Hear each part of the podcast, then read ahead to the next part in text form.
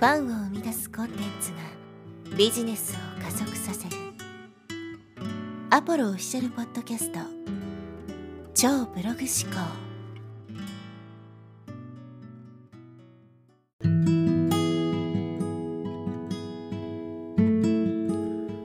はい、えー、こんにちは、ポロです、えー、今日のテーマはですね、エクストラマイルを行けという話をしていきたいと思います。Extra mile という言葉、ご存知の方、えー、いるでしょうか？マイルというのは、まあ、競馬やる方は分かると思うんですけど1マイルは1.6キロでアメリカのですね度量衡は1キロとかね1キロメートルとかじゃなくて1マイルで計算するんでこのマイルっていうですね、まあ、表現をよく使うことがあるんですけどこの extra mile っていう言葉ですねこれについてまず最初に説明したいと思います。この extra mile っていうのはですね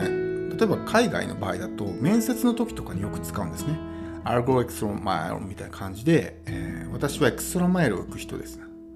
みたいな感じで、え言うわけです。これはどういう意味かっていうとあの求められた結果よりもさらにその期待を超えるような成果を出す人のことだから Go エクストラマイルっていうのはエクストラマイルを行く人ですみたいなね、えー、ことなんですけど普通の人が例えば1キロしか歩かないところを自分は1.6キロ歩きますよみたいなね。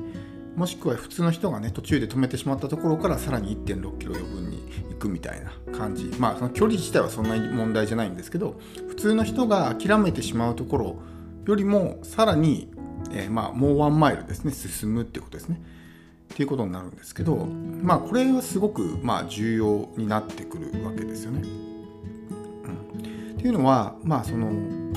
成功者とそうじゃない人の違いっていうものは何かっていうことを考えてみたいんですけど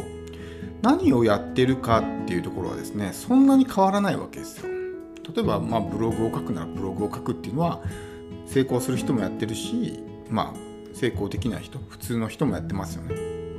YouTube やるなら YouTube やるとか、まあ、メルマガやるならメルマガやるとかね。コンテンツ販売やるならコンテンツ販売やるとか。だから何をやるかっていうところはそんなに問題ではないわけです。過去のエピソードでもお話したことがあると思うんですけど一番の違いは何をやるかよりもどうやってやるかっていう話ですよっていうことをね、えー、過去にお伝えしたことがあると思うんですけど要するにその何をやってるかっていうところだけで決めてしまうとまあその答えがわからないわけですよ。成功者と普通の人の違いっていうところがね。でもどうやってやってるんだってところを見るとその違いっていうのが見えてくるわけです。でこの成功者と普通の人成功できない人の違いっていうのはほんのわずかな違いなんですよ。そのほんのわずかな違いっていうのは、まあ、違いを生む違いなんていうふうにね呼ばれたりもするんですけど例えば普通の人がですね、えー、1ヶ月に1冊本読むとしますよね。そしたら成功する人はですねその例えば5倍とか1ヶ月に5冊読むとかねっていう感じにしますし、えー、普通の人がですね例えば朝6時半に起きるんだったら成功する人はね朝4時半に起きるとか普通の人よりもよりこう一歩進んだことをするわけです。ブログを書くにしてもね普通の人がまあ毎日更新で満足してるんだったら1日ね2記事とか毎日2記事ずつ書くとかね YouTube も毎日2動画ずつ投稿するとか、まあ、そんな感じで人の何倍もですね努力するってことですそういうふうに小さな努力の積み重ね小さなこの違いがですね長期的に見ると大きな違いを生むわけですだから例えば1日に例えばえー、1の違いだったとしても1年だったら365差ついてますよね。それが例えば2年とかね5年とかっていうふうになるともう1000とかっていうふうにどんどんどんどんね違いが大きくなっていくわけですよ。この成功したいと思った時にですね、まあ、多くの人が考えるのはなんかこう一発逆転のミラクルがね起こるんじゃないかみたいな風に思ってると思うんですけど、まあ、一夜にしてこう成功する。Success doesn't happen overnight っていう風に言うんですけど一夜にして成功はならずっていう言葉があるように、えー、一発でなんか成功までワープするってことはまずないわけですよ。基本的にはね。何かこう何て言うんですかね紛れみたいなものが起こってなんかこううん偶然的に成功してしまうみたいなことがあると思うんですけどそういうものは大体長続きしないんでやっぱりですね成功をつかみたいって思うんであれば長期的にね、えー、こう時間をかけながら成功していくっていうのは正しいプロセスなんですよね。例えば自分がプロ野球選手になりたいっていうふうに思った時にですね1日例えば24時間もう寝ずに必死に、めちゃくちゃハードな練習をしたとしても1日でプロ野球選手並みのスキルを身につけるってのは難しいと思うんですよ。難しいというか不可能だと思うんですよね。どんなに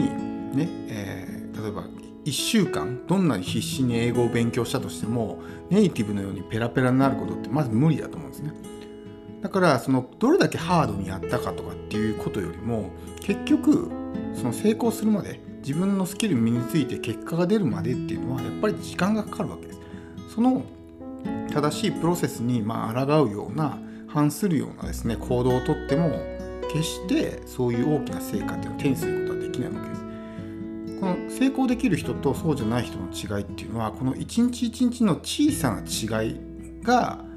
積もり積もって大きな違いになってるだけなんですね。だからこのエクストラマイルを行くっていう、まあ、マインドセットを持ってもらってですね普通の人が諦めてしまうようなところからもう一歩だけ頑張って、えー、一歩踏み出してほしいんですねもちろんそれは自分との戦いでもあってなんか今日も眠たいなってねもう寝よっかなって思った時にいやいやいやって成功する人はここでね、えー、あともう1時間だけ頑張って勉強してるとかもう1時間だけ頑張って本読んでるぞとここで、えー、サボってしまうここで休んで楽な本流れてしまったら普通のね人で終わってしまうっていうふうに考えたらあと一歩だけ踏み出せるようになると思うんですよ。でその1回のね、えー、その違いっていうのは大した成果の違いを生まないっていうかほとんど成果の違いは生まないんですけどそれを繰り返すことによってめちゃくちゃ大きな差になるわけですね。人の倍努力するっていうことをですね常にやっていれば当たり前ですけど、えー、1年後にはねもう圧倒的な差がついているわけなのでまあもちろん人の倍まではいかなくても人の一歩先ぐらいですね普通の人がやる一歩先ぐらいまでやらないとやっぱりこう長期的にね差がこう広がっていくというか大きな差をつけるっていうのは難しいわけです。なのでこう人がやっているレベルのことを自分はやっていてもあんまり差っていうのは出ないわけですね。うん、なので、まあ、人のさらに一歩先エクストラマイルを行くっていうですね意識を持ってまあ、これは自分との戦いでもありますけど過去の自分だったらここでやめてた部分を、えー、もうちょっとだけ頑張ってみるとかね。例えば何でしょうね、まあ、ブログのタイトルでもいいですけどブログのタイトルを10個考えてみるとかね。で10個考えてできるようになったら今度じゃあ20個考えてみるとか。どんどんどんどんこう負荷をかけていって自分の当たり前のレベルを上げていくってことですね。いきなりこうね、大きなものを最初からバーンと与えてしまうと負荷が大きすぎて耐えれなくなってしまうんで最初はちょっとずつでいいと思うんですよ。そのタイトル考えるのも最初は例えば3つとか4つとかね。まあ、簡単にできるぐらいのところから始めてそれが当たり前にできるようになったらもっと負荷を加えていくみたいな感じでやっていくと徐々に徐々にですねこれそれがどんどんどんどんレベルアップしてブラッシュアップされていくっていう風になるんで、まあ、そういうような感じで、えー、この本当1%でもねいいので少しでもこう昨日よりの自分よりも一歩成長できるような形でやっていくっていう意識を持つことがすごく大事かなと思います。この違いがですね本当にまあ、大きな違いを生むのでやっぱりこう短期的な視点で目先のね結果だけを追い求めてるとこんなにやってるのにね全然結果が出ないっていうふうにすごくまあこう悩んでしまったり落ち込んでしまったりってあると思うんですけどそんなに簡単にすぐに結果って現れるものじゃないしやっぱりねその野球とか英語のくだりでも言いましたけどどんだけ必死にね短期間頑張ったとしてもすぐにね例えばプロ野球選手になったり英語ペラペラになっていったら無理なわけですよ。そもそもそういう風になってないんですね世の中っていうのは。なのでそういう変なこうワープとかミラクルとか一発逆転とかそういうものを期待しない。徐々に徐々に結果が出ていけばいいわけだし今成功している人たちもですね最初はゼロからスタートしていろんなうまくいかない時期を乗り越えて今があるわけです。ね、キャリア10年とか15年とかやってようやくなんかね、えー、成功者と呼ばれるような人になった人もいっぱいいるわけですよ。そう考えるとわずか数ヶ月でねそんななんか、まあ、大きな結果を手にするっていうのはまあ難しいよなっていうのは当たり前のように分かると思うんですよ。なのでとにかくその、まあ、結果を急ぎすぎない、えー、結果を急ぎすぎてしまうがゆえに挫折してしまう人も本当に多いんですよね。そのまま続けていればですね例えば5年後とかにはすごく大きな成果を手にできていたかもしれないのにただ結果を急ぎすぎてしまったあまりにですね早い段階で諦めてそういうチャンスを逃してしまうっていう人も本当に多いのでそんなにね焦らずただやっぱり日々の生活でこの小さな違い違いをもたらす違いっていうのを少しずつ作っていくってことですね。普通の人よりもちょっとだけ頑張るってことをですね、え、してみてほしいと思います。そうすると必ずそれがですね積もり積もって大きな違いになって成功っていうものをつかめるようになるので、えー、ぜひですね試してみてほしいと思います、えー、今日は以上になります。